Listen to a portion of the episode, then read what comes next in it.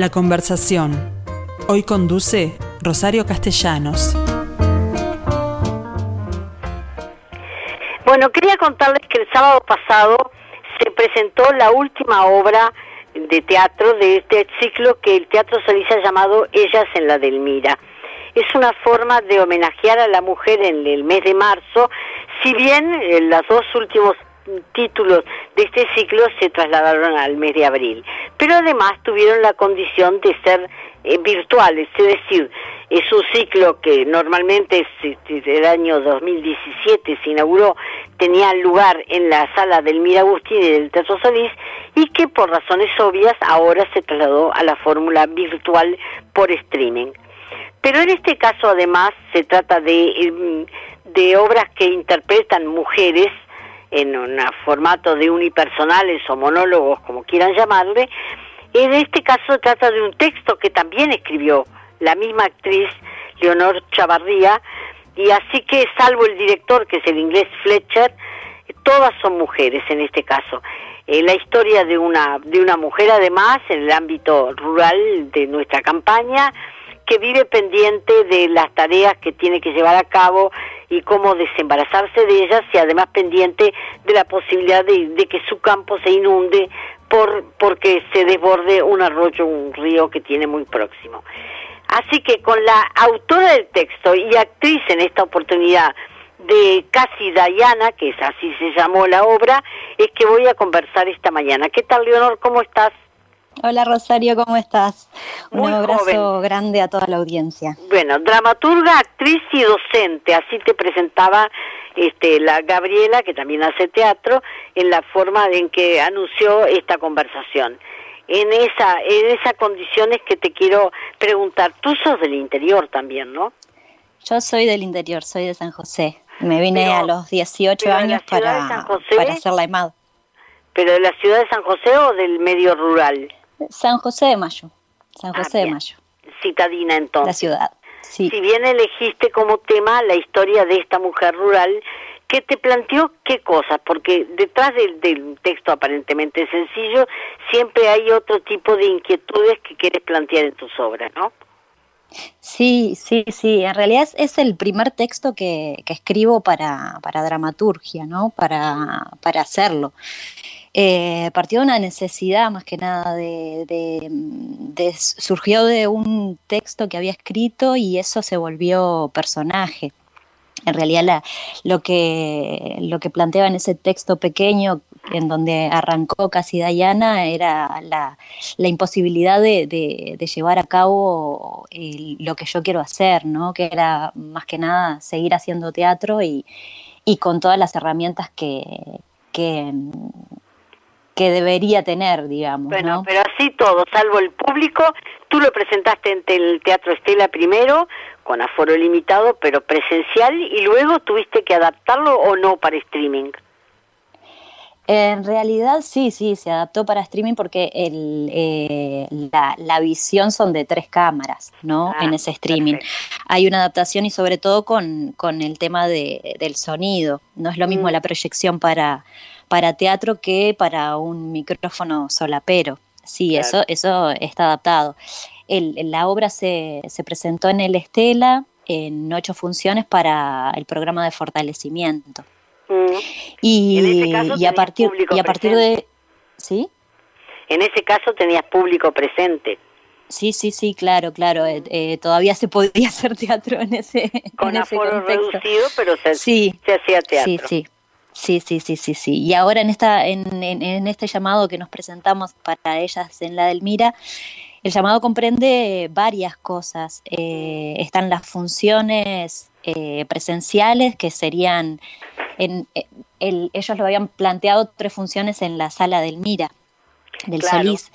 Esto del streaming también surgió por, por el contexto. Claro. Eh, no, no, no, no era el, centro, digamos, la, del Pero llamado. además viajan al interior. Hay tres ciudades que, se, asocian. Y en esas ciudades, ¿cómo lo vas a hacer? ¿En formato presencial o en streaming también? Canelones, San José y Maldonado, ¿no? ¿O no? Sí, sí, esas funciones están planificadas para que sea presencial. Sí, sí, sí, sí. Esas funciones por ahora están en, en, en stand-by hasta, hasta que nos permitan hacerlo cada, cada intendencia y, y, el gobierno también. Claro. Eh, y, y, también las funciones que quedan en, en la sala del Mira, que son dos presenciales. Bien, pero además tú inauguraste, o no sé si, si fue invento del Teatro Feliz en su momento, una fórmula que, en que el streaming tenías que contratarlo, es decir, había un precio que, que podían cobrar, supongo, como los, los actores, porque por 200 pesos tú sacabas un ticket, te mandaban a tu, a tu correo un, una, un código y podías entonces, llegado el momento con hora precisa, eh, abrir el streaming y ver la obra, ¿es así? Claro, el sistema es de, de Ticantel.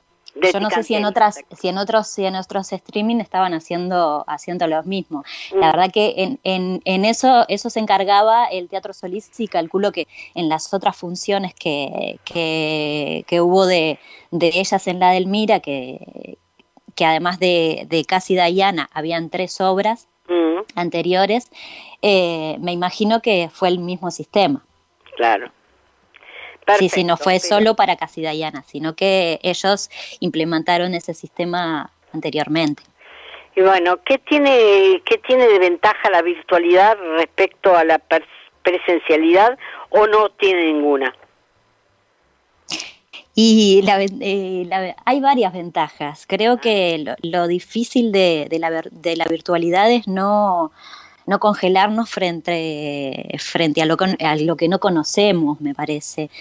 Y en eso, eh, en estos lenguajes, eh, a, mí me ha pasado de, que la necesidad me ha llevado a, agarrar esta herramienta como forma de creación también. Eh, yo en, en, con, con otros proyectos ya venimos trabajando desde Latencia con, con, la, con una obra que hicimos en el 2018 mm. o 2017 creo, eh, con, la, con la dirección de Patricia Malarini y Florencia Santangelo en Río.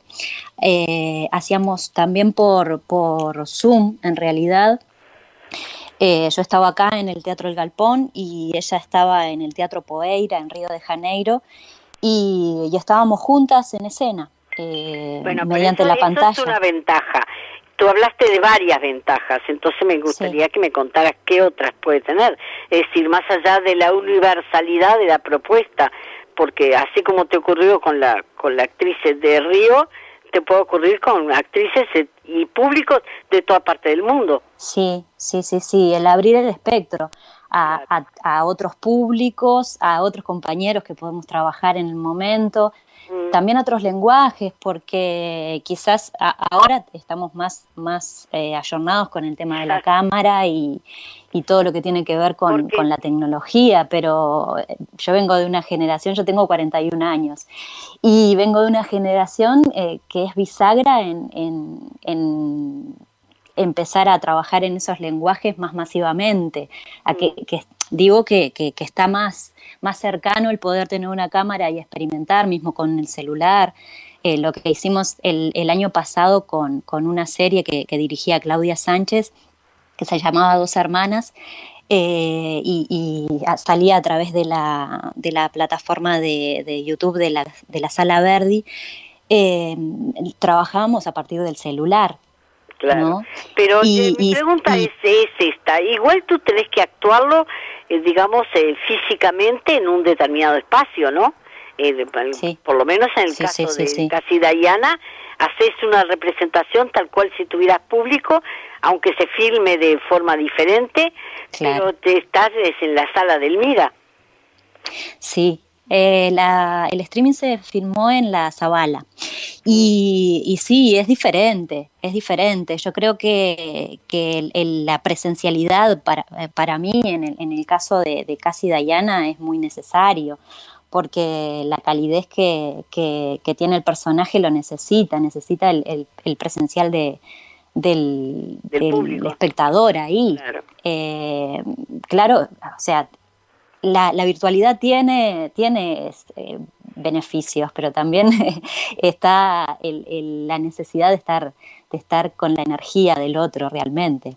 por más que el, streaming eh, puede llegar a todo, a todo, el, a todo el mundo, digamos, eh, estamos necesitando estar juntos desde la energía, ¿no? Claro. Pero tú elegiste además un director inglés, un inglés que es, eh, tiene antecedentes en la dirección de teatro y de cine. Es decir, ¿por qué elegiste a Arthur Fletcher para dirigir esta obra? Y con Anthony yo tengo mucha afinidad a la hora del trabajo. Es, es una persona que a mí me da mucha seguridad en el proceso y eso como actriz a mí me da muchísima libertad eh, a la hora de, proponer. Eh, tiene, tiene que ver con eso y con las herramientas que tiene él. Me parece un, director alucinante. A mí me encantaría conocer, porque supongo que en la medida que a ti te, te sirvió, esas herramientas te sirvieron, eh, contame cuáles son. Yo creo que la confianza que tiene él en el, en, el, actor, mm. tiene, para, para mí, ¿no? Eh, tiene, tiene un peso muy grande en, la decisión que, de, proponerle el, proyecto. La confianza que te da a la hora de crear. Eh, él tiene una visión también muy cinematográfica, también creo, dentro de, de sus proyectos.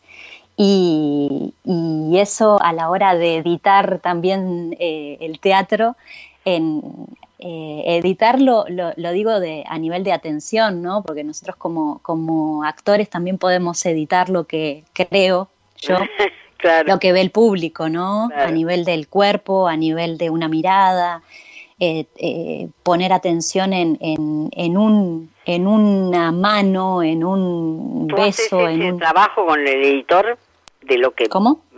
¿Hiciste ese trabajo con el editor de lo que se ve por streaming?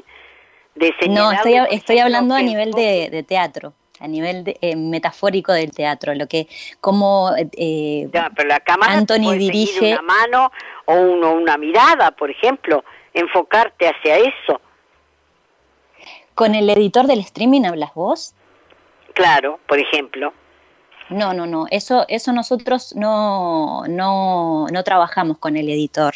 Ah, eso lo manejaron la gente del equipo de TV Ciudad eh, fueron los que, los que generaron todo, todo lo que tiene que ver con, lo técnico y con el streaming y las decisiones también. Bien, en este caso además el texto es tuyo y yo me imagino que tú al concebir el personaje ya sabías cómo actuarlo, es decir, ¿es, ¿es tan necesario un director en este caso? Sí, yo creo que sí, yo creo que sí porque por lo menos yo no me lo imaginaba escénicamente. Yo mm. lo, cuando comencé a escribirlo, eh, comencé como con esa libertad de no saber cómo hacerlo, ¿no? No, no te eh, Porque en realidad, eh, digo, la creadora del personaje fuiste tú. Entonces, ¿cómo no saber cómo actuarlo? No, eh, una cosa es llevarlo escénicamente y otra es conocer su vida y cómo habla. Mm. Eh, una cosa es dirigir escénicamente algo y otra cosa es eh, aportar la herramienta de, la actuación y toda la historia de ese personaje. Eh, me parece que a, nivel de, de, puesta en escena y dirección, Anthony pudo, pudo leer lo que, lo que yo lo que yo le, proponía también desde, desde el texto y no aferrarse como a la, a la lógica, ¿no? Porque quizás eh, en, una lectura eh, básica sería, sería un, un, rancho y ella hablando desde ahí y en realidad la, la obra plantea más una, un, un lugar atemporal y, más mágico y, de ensueño que, que, un, que, un lugar en sí, en el espacio, ¿no? Claro, porque es un escenario que refiere a las lucubraciones de la, de la, del personaje más que a la realidad física.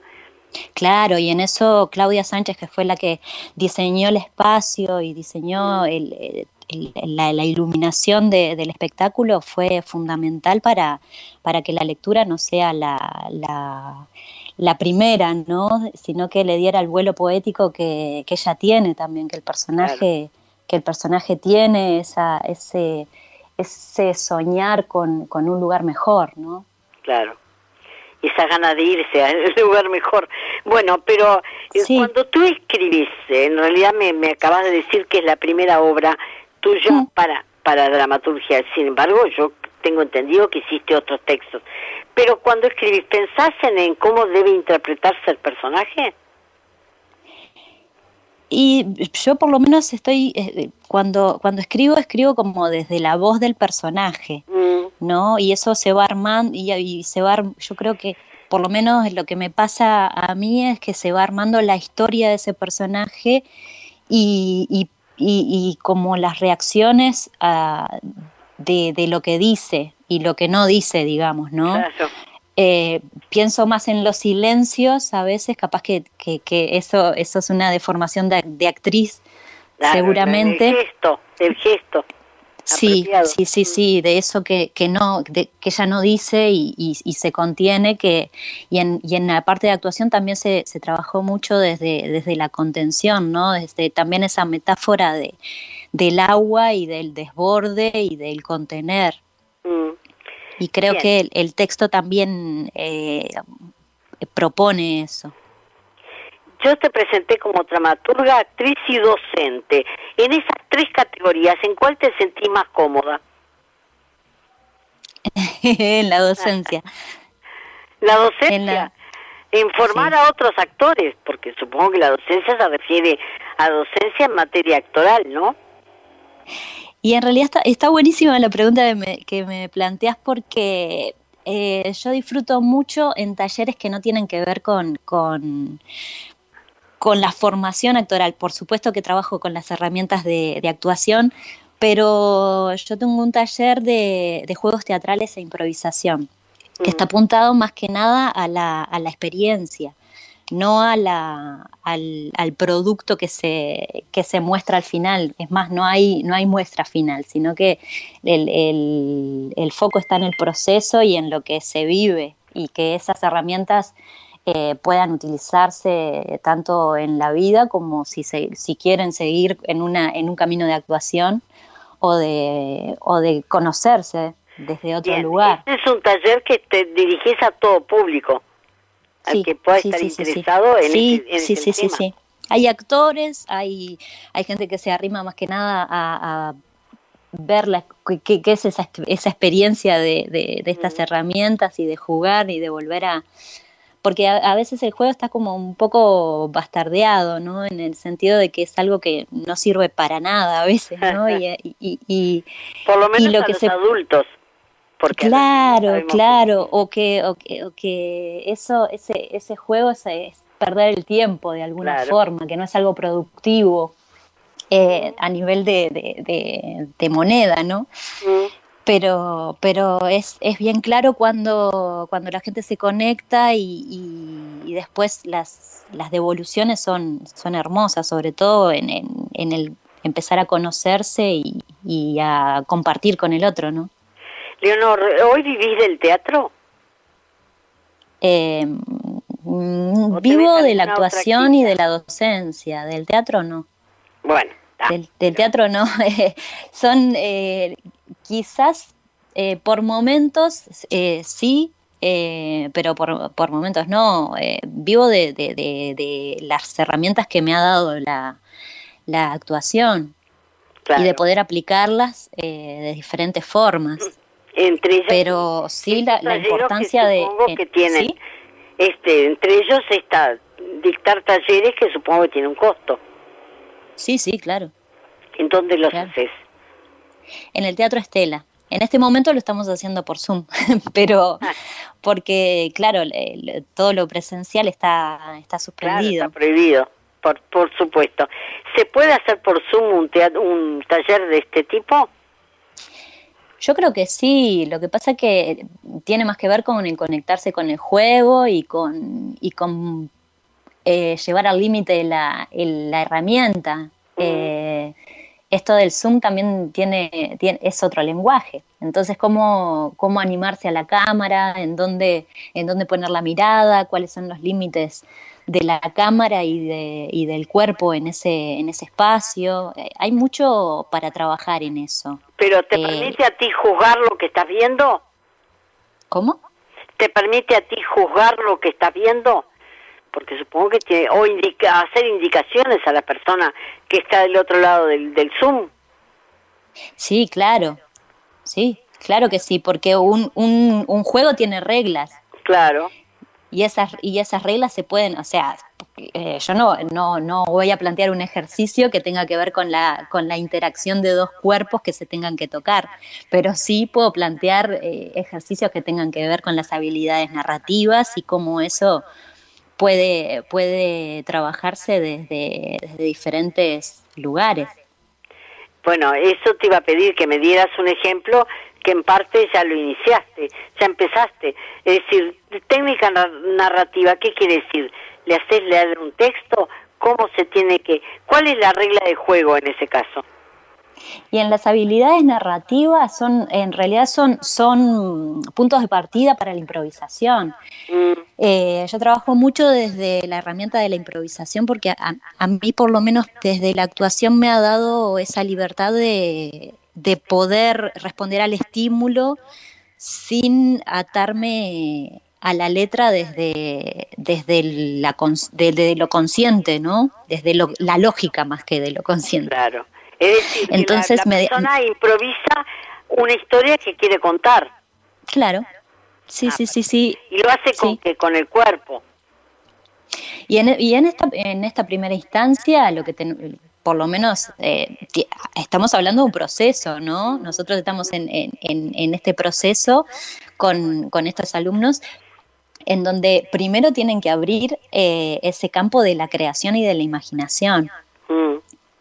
Entonces, a partir de las herramientas eh, narrativas, pueden empezar a conocer ese, ese, esa cantera que tienen de, de imaginación, tanto con sus con sus lógicas como, como con las lógicas del compañero. Por ejemplo, en eh, la clase pasada lo que hicimos fue eh, tomar objetos y, el otro, eh, desde su casa, empezaba un relato y el compañero le iba mostrando objetos y tenía que integrar, es un, un, ejercicio muy, muy, muy común de improvisación, el de tirar palabras. Pero en este caso, por el Zoom, era más fácil que vieran los objetos para no cortar el relato.